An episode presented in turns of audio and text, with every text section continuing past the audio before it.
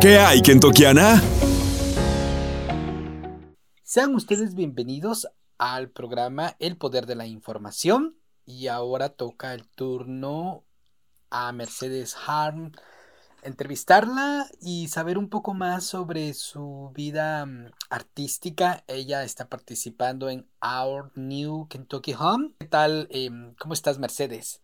Hola, Luis, ¿cómo estás? Gracias por la invitación. Me siento honrada de estar en este programa. La, eh, yo participé en Our Kentucky Home con dos piezas. Pues, una que se llama Guacamaya uh, y la otra que se llama uh, Red Horse, Caballo Rojo.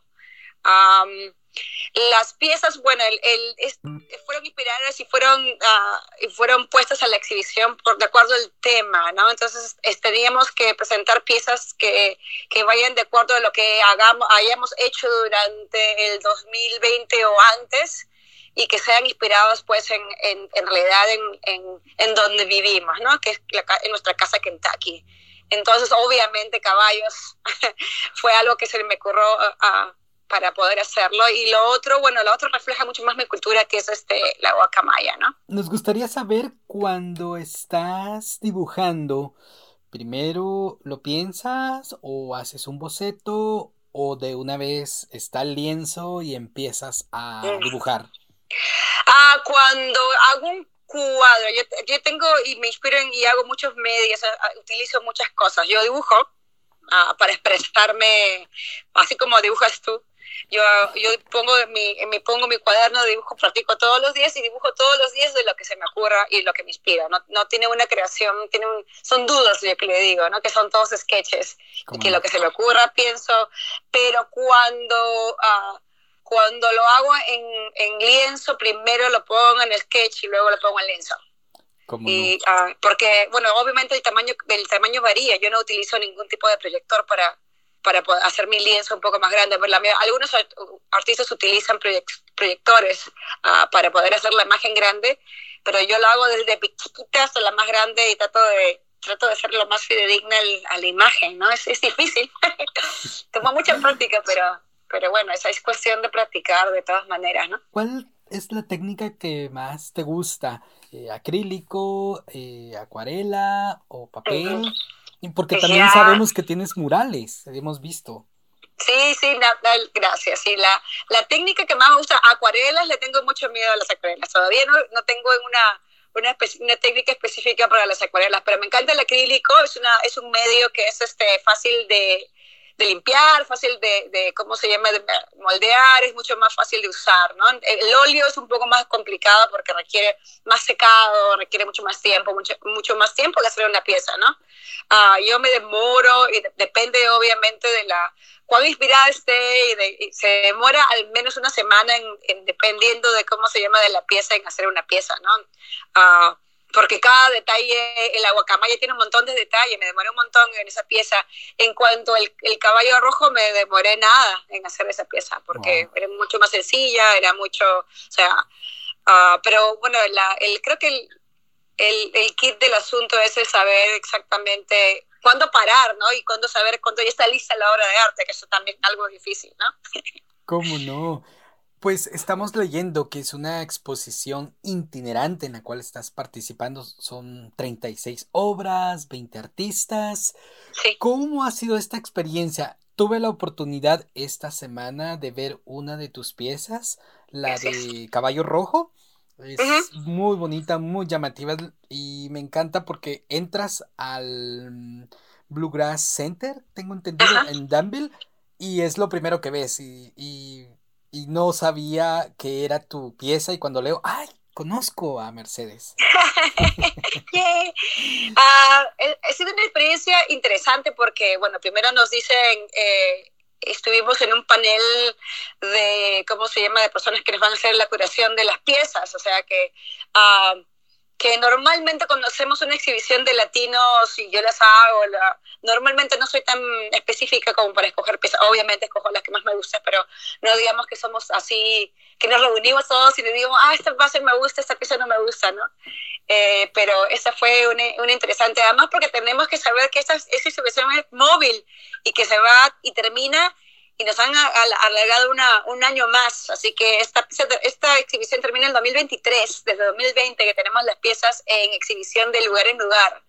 Y este, estamos, es interesante que, que viajen de lugar en lugar las piezas. Este, el, el Arts Council tuvo una exhibición similar el, hace unos cuantos años atrás, de, pero con la cultura indioamericana. ¿Cómo no? Indígena americana, ¿no? Entonces, este, les parece una buena idea y reflejar la cultura latina. Ojalá que se siga haciendo una exhibición parecida, ¿no? Claro, claro, porque esos espacios nos ayudan mucho a de Hecho, de hecho, yo pienso que no tenemos tantos espacios, lo único que vienen para nosotros es eh, cuando es el mes de la hispanidad, que nos dan un montón de oportunidades, pero yo creo que necesitamos unas oportunidades mucho más del mes de la hispanidad que es en septiembre, ¿no? Exacto, exacto. Mercedes, cuando estás exponiendo, em, mejor dicho, cuando estás dibujando, ¿cómo haces para acompañarte? ¿Con música? Eh, ¿Un cafecito? ¿Un borbón? ¿O cuéntame cómo se da el proceso?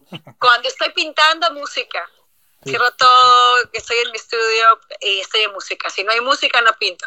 Sí, para mí no sé por qué, ah, no sé por qué, pero siempre. Si estoy dibujando, este, estoy escuchando una, escuchando para que nunca mire una película, ¿no? O sea, estoy escuchando algo de alguna manera, estoy, estoy como que nunca entretenido con algo. Es para mí, eh, si estoy dibujando es la alternativa de estar con el teléfono. Claro. Estoy, escuchando algo, pero no, realmente no lo escucho, sino no estoy mirando, estoy escuchando lo que estoy, estoy dibujando, concentrada en otra cosa, ¿no? ¿Y qué tipo de este, música escuchas? Ah, estoy, bueno, yo escucho música latina, mucha, mucha música latina, ¿no? Nunca escucho, es más, cuando estoy escuchando música trato de no escuchar nada de música en inglés, solamente música latina. los no sé quién y los no sé cuántos, ¿no? Los no sé quién y los no sé cuántos. Hace tiempo que no escucho los no sé quién y los no sé cuántos. Pero son buenos. Sí, yo los he escuchado, sí. Sí, son graciosísimos. ¿Cómo no? Oye, ¿cuáles son tus eh, temas que más recurres en tus lienzos o en tus dibujos? Ah, sí, buena pregunta. Ah, a mí me encanta la naturaleza. La naturaleza es mi favorita. Es, una inspiración, creo que para mí, bueno, no es tan fácil, pero es una inspiración. Me encantan los colores la naturaleza. Ah, entonces, este, todo lo que sea animales, todo lo que sea... todo lo que sea flores y plantas, ahí voy yo para hacerle. Y en cualquier tipo de medio. Estoy ahorita practicando caras y estoy practicando sombras, que es difícil de hacer, pero yo me inclino a la naturaleza a dibujar, a dibujar eso, ¿no? a pintar eso. además, por algún motivo, este, siempre sale eh, con mi estilo, con muchísimo más color, o, con, o sea, yo creo que cuando uno plasma su propia obra, al menos la mía, en, comparación con una persona que vive en los Estados Unidos, siempre termina muchísimo más colorida que la normal. No sé por qué. Es por lo mismo, ¿no? La música, la cultura y, mm, y bueno, cada quien tiene su propio estilo y el tuyo es cierto, ese caballo es muy bonito, eh, muy colorido em, y me gustaría saber cómo has sido o cómo has manejado el tema eh, de los artistas tomando en cuenta que vivimos en un mundo eh, dominado por hombres y, cómo, cómo ha sido para ti la experiencia abrirte espacios en pues en un mundo patriarcado, ¿no? Bueno, de la, es difícil, es, ha sido bastante difícil en realidad. La, mayoría, no solamente con hombres, pero en realidad la, va tendencia mucho más a las personas que obviamente americanas, ¿no? Entonces, estar en un, en un en un lugar con, con, con emplearme con, con, con, esto es, ha sido, es, es algo que es, todavía sigue siendo la lucha, ¿no? Ah, lo único que he podido hacer, obviamente, es hacerlo uno sola, ¿no? Hacer una exposición, o sea, organizar cosas para la comunidad ah, de uno, que vengan de uno. O sea, tengo lo felizmente que tengo varios este, recursos y, y varias conexiones en, orden, en lugar para yo poder hacer, decir, bueno, voy a hacer una exhibición y voy a llamar a personas para hacer una exhibición, porque si no, no nos dan la oportunidad, no nos dan la oportunidad. Ah, ah, pero sí, es, es, una, es un, difícil, en realidad, soy maestro al mismo tiempo, así que en realidad no me, no me ah, golpeo la cabeza diciendo, ay caramba, no soy la artista que renombrada en comparación con este, pero, pero sí, es, es, un, es, un, es, es algo difícil tratar de sobresalir en una comunidad como esta, ¿no? Como no, no, y lo más importante, cuando vamos con nuestros terapeutas, lo primero que uno dice, no, pero es que tengo problemas con el ego. Pero muchos de ellos dicen, no, es que es el legado, no es tanto el ego, es el legado que todo mundo queremos dejar, ¿no? De impostor syndrome, el síndrome de impostor, sí. Exactamente, y eso eh, pasa mucho con nosotros. Hablaba sobre rostros, para mí eso es muy difícil hacerlo, es mi reto. Pero también háblanos sobre el mural que hiciste, me gusta mucho y es un reto también. He visto que es un proceso largo y, y tienes ya. ¿Cuántos murales has hecho? Solamente uno, me acaban de ofrecer dos, así que estamos, este, es la, esta es la primicia de que me van a ofrecer otro mural. Sí, este, estoy muy, entusiasmada por eso. También, eso es una competencia también interesante, ¿no? Porque uh, de hecho que prefieren a artistas, este, bueno, súper conocidos, o si, si eres oscuro recién empiezas, definitivamente no te lo dan, pero, este, o sea, si vas en Lexington, por ejemplo, la mayoría de murales está hecho por la misma gente, ¿no? Claro. Y otra vez, otra vez, otra vez, ¿no? Entonces, este, el mural me lo ofrecieron en el, eh, en el uh, Woodhill Community Center, eh, acá en Lexington, Kentucky, y este, me lo ofrecieron, obviamente, sin paga, aunque no lo creas. Claro. Oh, este, Pero me dieron todos los materiales para poder este, hacer el mural y yo encantada de colaborar con el centro comunitario que es este uh, es un vecindario en el cual, como soy maestra, todos mis alumnos van por ahí. Entonces decidí hacer el, mural uh, en honor al, al, tenían un jardín, en, en, un, este, de, un jardín de hierbas, de, de, tomates, etcétera, y se lo ofrecí. Me dije, bueno, vamos a hacer algo inspirado en eso y bueno, ahí salió, salió esa pared, ¿no? Me encanta también. Tiene mucho colorido. Cuando hacen entrevistas en el, en el Wood Hill Community Center se ve el mural atrás y me encanta que se vea todo colorido. Sí, hemos visto las fotografías y además, qué emocionante. Das clases em, y también la experiencia de que tus alumnos pues te van a ver pintar ahí o van a ver parte de tu legado, como había dicho, ¿no? Claro, sí, es emocionante, es emocionante, me encanta. ¿Cómo no? ¿Qué recomiendas eh, a los artistas latinos? Eh, porque ya llevas tiempo en el tema artístico. ¿Cuál recomendación das para mm, abrirse espacios y, poder incursionar en, en el arte latino en Kentucky?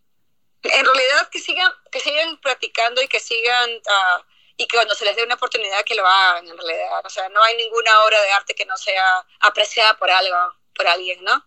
Eh, y ese es el problema también de nosotros los latinos, pensamos que nuestra, nuestra calidad de obra no es, no es, no es buena, ¿no? Entonces, este, y, y eso, también le digo a mis alumnos, o sea, arte es arte, eh, creación es creación, así que eh, siempre debe haber una persona que que, que, que se puesta por ellos, ¿no? Así que sí es que tienen, tienen que, que saber marketearse y saber andar por el, el, por el, ¿cómo se llama? Por, y no rechazar una oportunidad, ¿no? Mercedes Harn, muchísimas gracias por tu tiempo. Eh, sé que estás muy ocupada y hiciste un espacio en tu tiempo para poder tener esta entrevista. ¿Dónde te seguimos? Cuéntanos. Estamos en Facebook de todas maneras con Mercedes Harn y también estamos en Instagram. En Instagram es una cuenta específicamente para, para mis cosas que hago. Ahorita estoy encargándome, estoy tratando de aprender este embroidery, así que estamos ahí poniendo cosas ahí para, para divertirnos. Ah, pero sí, Facebook e Instagram. Perfecto. Muchísimas gracias. Muchísimas gracias a ti, Luis. Gracias por la invitación. Continuamos en el programa El Poder de la Información. Información. Sintonía. El poder de la información. Descarga la aplicación y sintoniza donde quiera que vayas.